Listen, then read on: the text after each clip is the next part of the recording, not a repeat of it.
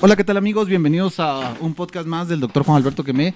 Sabemos que no hemos estado subiendo eh, podcast por los últimos momentos, pero sí hemos estado subiendo videos pues en nuestro canal de YouTube. Eh, bienvenido, recuerda suscribirte.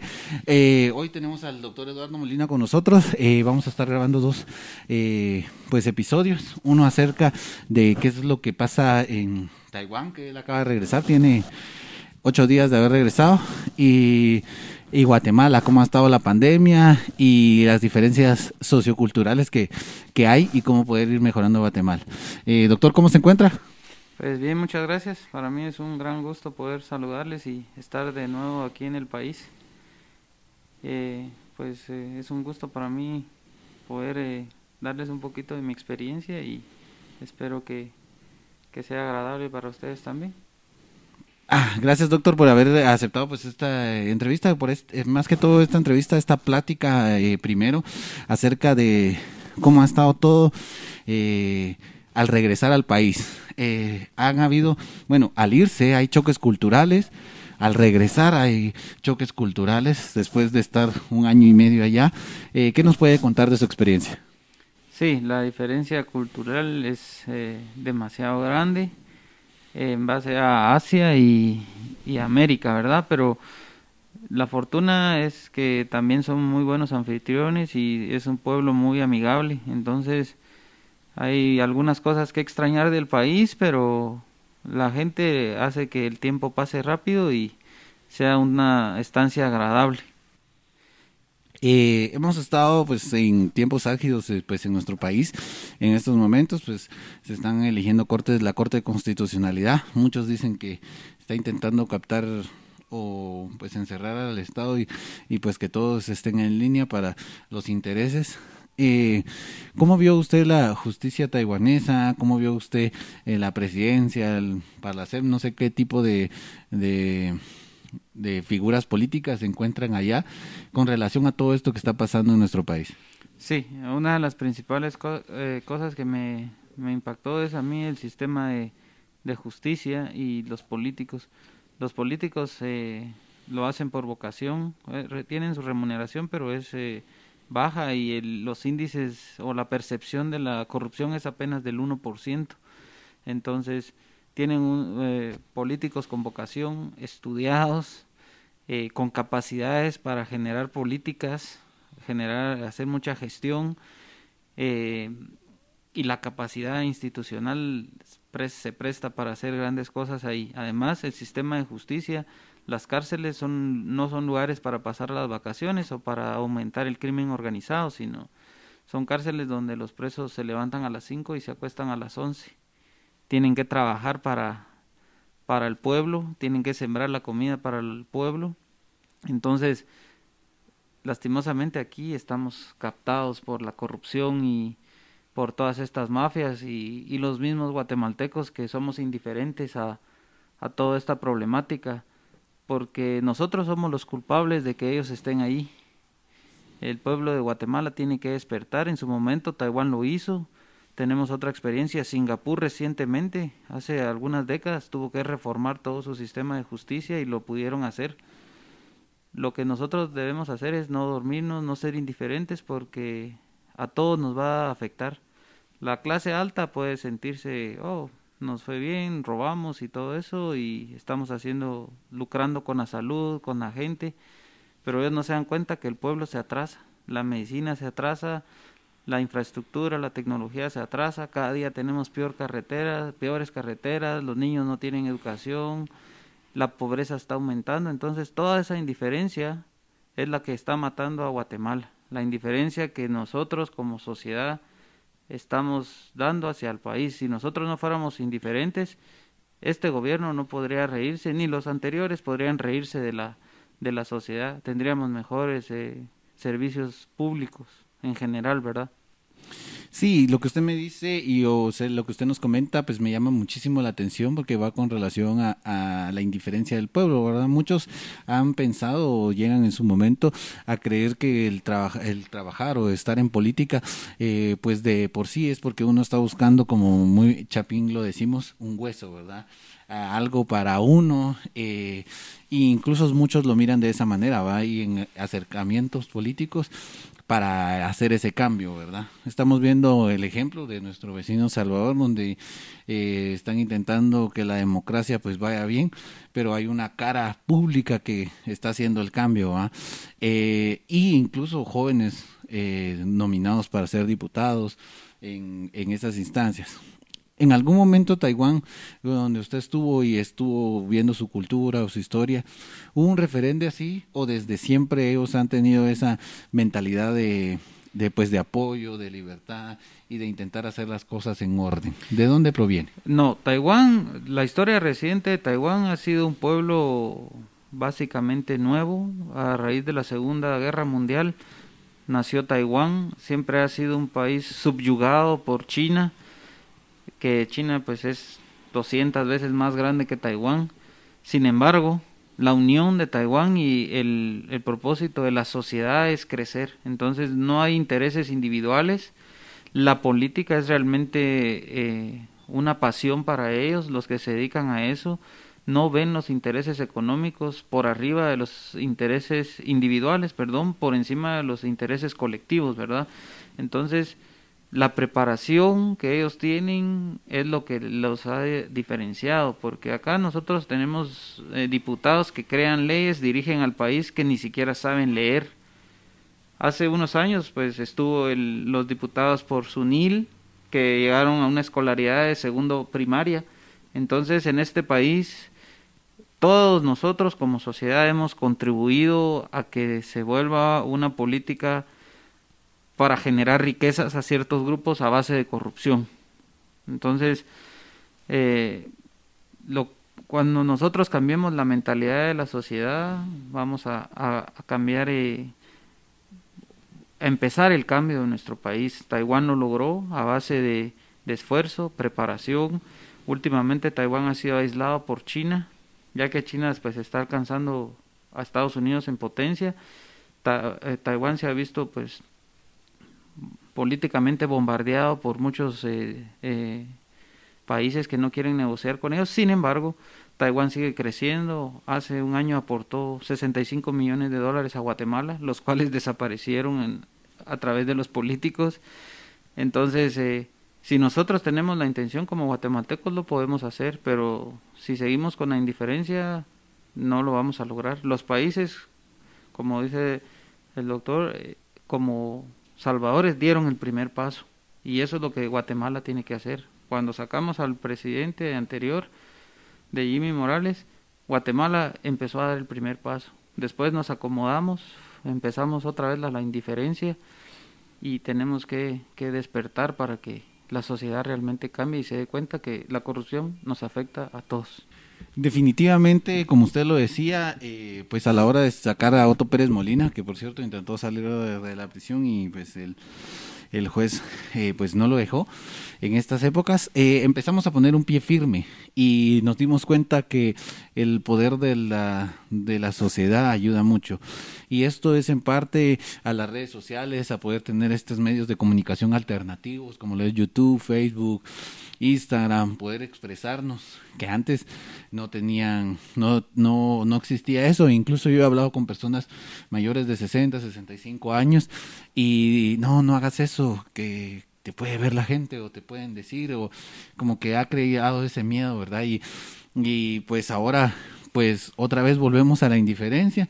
Eh, la pandemia pues nos dejó eh, mal, pero Guatemala es de los países que tiene mejor recuperación a nivel centroamericano después de la pandemia y pues se ha estado recuperando. Sin embargo, cada día vemos regresar a e, esa, a esa historia. Como que venimos, quitamos a Otto Pérez Molina, eh, vino Jimmy Morales, empezó con el desgaste nuevamente y ahora Yamatei y la gente está viendo los robos descarados, eh, está viendo eh, por, eh, compra de pruebas que aunque dicen falsas, pues están diciendo que venían defectuosas, eh, pero tenían que tener un control de calidad y eran demasiadas pruebas. Eh, ahora lo que pasó que iban a contratar a hacer un un cuadro de, de no sé cuántos millones de quetzales. Ahora el Mineduc va a contratar para hacer unos jardines botánicos eh, tipo Europa cuando las escuelas se caen. ¿Cómo motivar a la clase joven a hacer política, pero hacer una política eh, real, hacer una política en pro del pueblo, en pro del mejoramiento común, algo que me imagino que ya era una mentalidad hecha en el, en el pueblo taiwanés. La solución está en nosotros los jóvenes. Nosotros los jóvenes somos el motor de cambio. Una, una mata, una mata podrida hay que arrancarla de raíz. Lastimosamente, el primer paso lo debemos de dar los jóvenes. Tenemos que ser el motor de cambio. Es totalmente factible hacerlo lo que pasa es que tenemos que renunciar a, ciertos privilegios o a cierta indiferencia que nos ha mantenido cómodos en nuestro hogar sin ver hacia la misma sociedad. Eh, nosotros tenemos el poder. Si como sociedad nos unimos y empezamos a, a mejorar nuestra educación propia, nosotros vamos a provocar el cambio en la política, en las gestiones y en la más que todo en la en la forma en que se formulan las gestiones del gobierno. Todas las gestiones que hace el gobierno son viciadas y corruptas, todas. La venta de pruebas, eh, la falsedad en los diagnósticos de COVID, eh, los motivos que ellos necesitan para robar siempre los van a tener de cualquier índole. Lo que nosotros tenemos que hacer es la nueva política, como se le llama en otros países, son los jóvenes la preparación de los jóvenes, que tengamos personas que dirijan al país con una preparación mínima.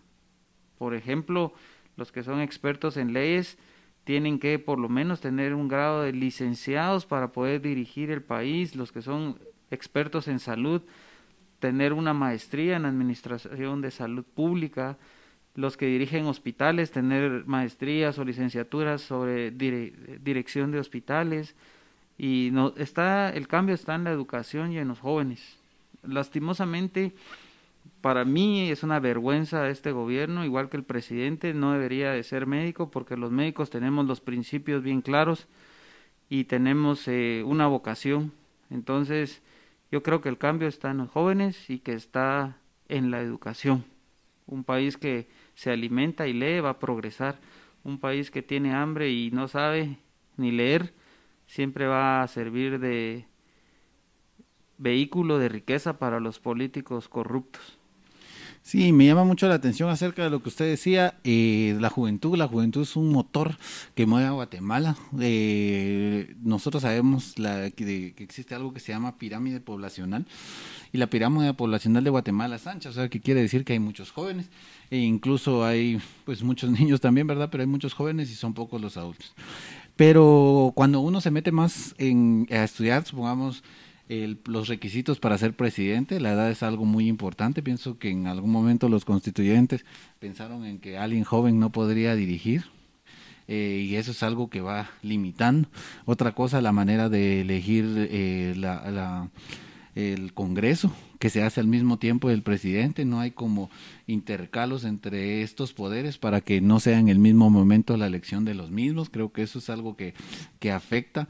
Eh, también afecta mucho eh, lo que es la elección de jueces y magistrados eh, de las cortes porque así como usted lo dice, para llegar a esos puestos necesitan tener ciertos grados académicos, para ser juez, para ser de la Corte de Constitucionalidad, para ser, tienen que tener una carrera. Pero sin embargo, vemos que la elección no se hace por currículo, sino que se, eh, pues, en teoría se hace por currículo, pero si nos damos cuenta, Yamate dijo, eh, le damos aquí con, con el dedito y decidimos, yo voy a decidir quién está, e incluso los diputados están diciendo que la elección que ellos hicieron es inimpunable, que no, que no se puede, que ya se eligió y se eligió, y entre ellos eh, el de la Corte Constitucional Suplente, un, un, un mismo eh, congresista. ¿Cómo puede ser que un mismo congresista se elija a sí mismo para ser juez? O sea, hay muchas cosas que la población eh, desconoce. ¿Cómo hacer para motivar a eso, a los, jóvenes a entender cómo funciona nuestro país? A través de la educación. Un pueblo que está leyendo, nosotros que que somos el inicio del cambio, nosotros nos damos cuenta de todo esto y, por lo menos a mí me indigna y me avergüenza que un guatemalteco haga todas estas cosas. Este presidente para mí es una vergüenza poniendo un, sin menospreciar la profesión, un bachiller a dirigir un centro de gobierno que va a dirigir también la corrupción que gane miles de dólares cuando los médicos que están en el campo de batalla ganan cuatro mil quetzales. Es una vergüenza. Un médico que se ha preparado desde siete años a 17 años gane cinco mil quetzales a ocho mil. Es una vergüenza. Entonces el país tiene que despertar. Tenemos que a mi criterio el gobierno no está tramitando las vacunas porque tiene miedo de que un pueblo vacunado empiece a despertar y ya no va a tener miedo del COVID. Ahorita tenemos un miedo relativo a la infección. Los números que están en la página de la OMS son falsos. Yo he visto cientos de personas que me han comunicado en redes sociales que han tenido COVID y ni siquiera esas sumas eh, elevan los, los números de, de COVID, ¿verdad? Entonces, el gobierno ha mentido, no quiere tramitar las vacunas por el miedo que un pueblo vacunado ya no va a tener miedo a la pandemia y va a despertar. Es imposible que todas las ramas del gobierno y que tengan que ver con política estén sucias de, política.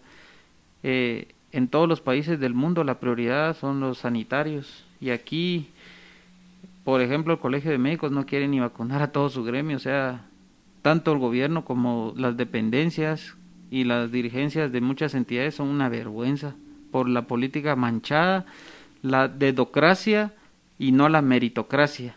Entonces, cuando un país se dirige con méritos académicos, médicos, eh, méritos sociales, es cuando un país va a progresar porque hay gente preparada para dirigir un país.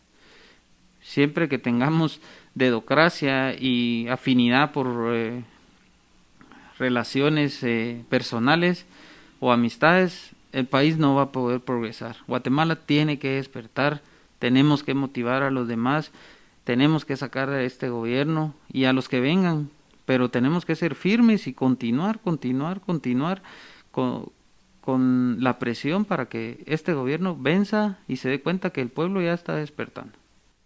Sí, definitivamente, y pues miramos en el altiplano, usted que pues acaba de venir. Muchas personas que piensan que la pandemia ya se fue, hay alrededor de los alrededores que hay lugares que ya no creen en la pandemia, piensan que ya se fueron, e incluso si uno hace un sondeo de cambio, de un sondeo en el lugar, pues uno mira que tal vez un 70 o un 65% ya padecieron la enfermedad, tuvieron los muertos que, y pareciera que en esas regiones aisladas ya tienen una inmunidad en rebaño y por eso ellos pues pues están pues libremente.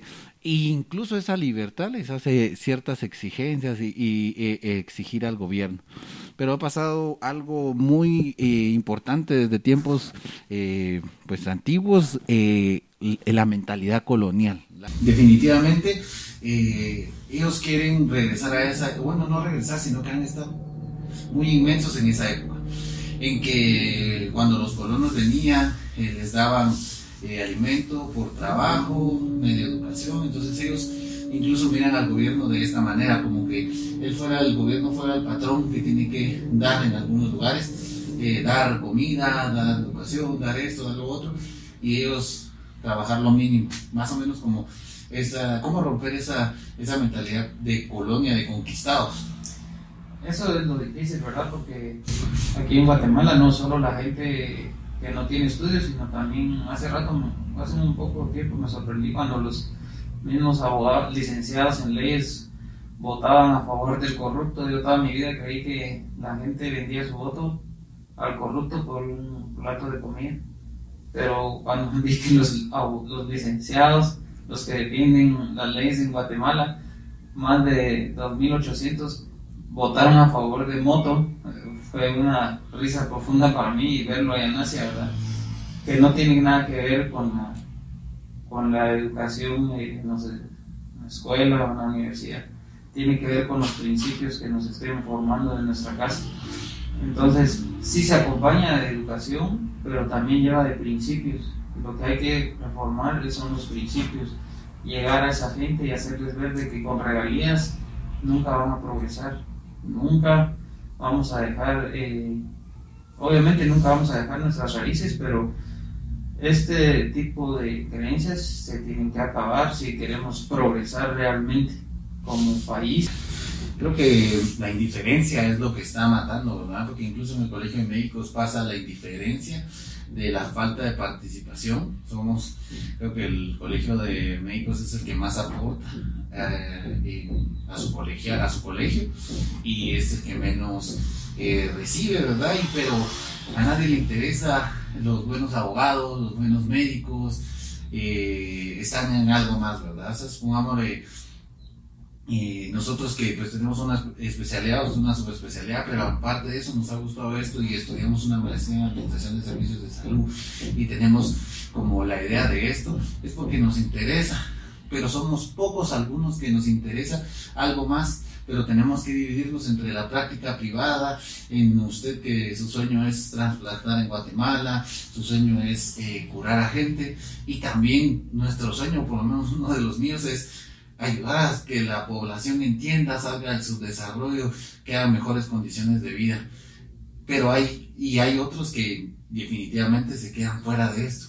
¿Cómo decirle a los profesionales, miren, preparémonos, seamos el cambio, seamos la banderita, el estandarte de la población que viene atrás, de la población que tal vez viene con desnutrición, crónica, que esto les afecta a nivel de su cognición para el aprendizaje, que sumado a eso en sus comunidades solo hay escuelas hasta sexto primaria y si ellos quieren superar tienen que salir para un instituto que está lejos y aún más para una carrera. Eh, estamos hablando de básicos, para una carrera tienen que venir hasta la cabecera ya los recursos no les alcanzan. ¿Cómo poder nosotros saber eh, ser ese estandarte? Bueno, principalmente tenemos que, los que somos conscientes y no somos indiferentes, denunciar empezamos a hacer la denuncia y después eh, hacer ver lo que está mal, cómo podemos ayudar a través de todos estos medios alternativos, educar a la población, hacerles eh, ver, ser los ojos de los jóvenes, abrirles los ojos para que vean que sí, esta indiferencia nos afecta a todos. Algunos directamente, a otros indirectamente, pero el subdesarrollo y los atrasos en desarrollo son para todos. Entonces, eh, nosotros debemos ser los ojos de estas personas y a través de todos estos medios que son alternativos, hacer conciencia en las personas. No podemos otra cosa porque no vamos más allá, pero hacer conciencia y insistir, insistir y denunciar lo que está mal, lo que nosotros creemos que el gobierno hace mal, denunciarlo, hacerlo público, entidades internacionales van a ejercer presión y cuando Guatemala haga la presión interna, esto va a empezar a cambiar. Mientras no despertemos a los jóvenes y no les hagamos ver las cosas, va a ser un poco difícil. Nuestro sueño, creo que el de la mayoría de los médicos, es sistemas de salud competentes y que desean para todos. Entonces, obviamente nosotros no podemos abarcar eh, pues como quisiéramos, pero lo poco, a la poca gente que lleguemos, tenemos que hacer un grado de conciencia alto para que ellos mismos hagan la conciencia dentro de sus hogares. Claro que sí, y muchas gracias al doctor por haber estado con nosotros en este podcast. Es muy cortito, creo que cuando uno empieza a hablar de la realidad nacional, cuando uno empieza a hablar de los problemas sociales y cómo poder cambiarlos, eh, eh, se va el tiempo, se va el tiempo. Eh, si tú quieres seguir escuchando estos temas, por favor suscríbete al canal de YouTube. Si nos estás viendo en Facebook, eh, por favor ve al, canal de YouTube. Puedes escucharlos en Spotify también. Eh, este fin de semana que salga publicado este, este podcast, vamos a tener también otro video con el doctor acerca de los planes que él tiene acerca de los trasplantes de hígado en Guatemala. Algo que nunca se ha visto, pero el sueño está. Y creemos, bueno, nosotros que somos de Quetzaltenango, creemos que que podemos generar un cambio. Eh, y pues eh, gracias por estarnos escuchando. ¿Algo que quiera agregar, No, nada más eh, que despertemos, que no seamos indiferentes y que lo que le afecta al hermano guatemalteco nos afecta a nosotros también. Seamos un país comprometido con el desarrollo y consciente de lo que está a nuestro alrededor. muchas gracias y espero que también hagan conciencia en sus hogares los que puedan ver este, este video. Muchas gracias.